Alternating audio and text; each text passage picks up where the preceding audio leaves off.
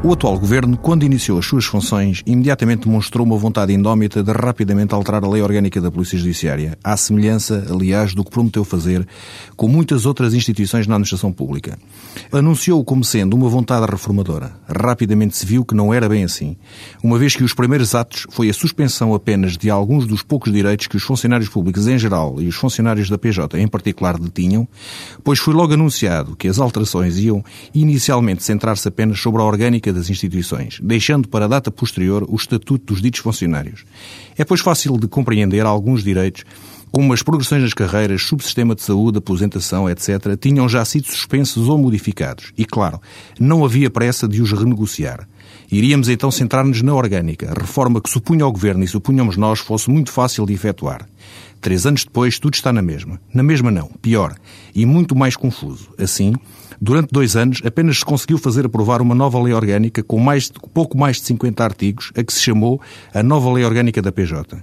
Este novo diploma, anunciado como revolucionário, encerrou departamentos como as conhecidas de CICEF, DCCB e DCIT, criando no seu lugar as novas unidades nacionais.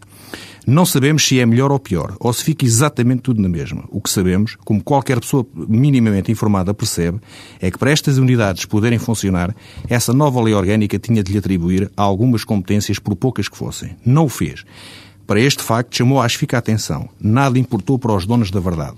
Isso seria facilmente feito através de um despacho ministeriável. Opinião diferente teve, como era de prever, o Tribunal Constitucional. Então vamos obrigatoriamente ter uma lei orgânica regulada por um decreto-lei. Confusão, pensarão todos os ouvintes. Não. A situação criada é bem pior do que uma simples confusão.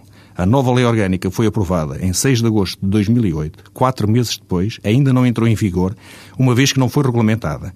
Continuamos, por isso, a reger-nos pela lei orgânica que ela tinha vindo substituir.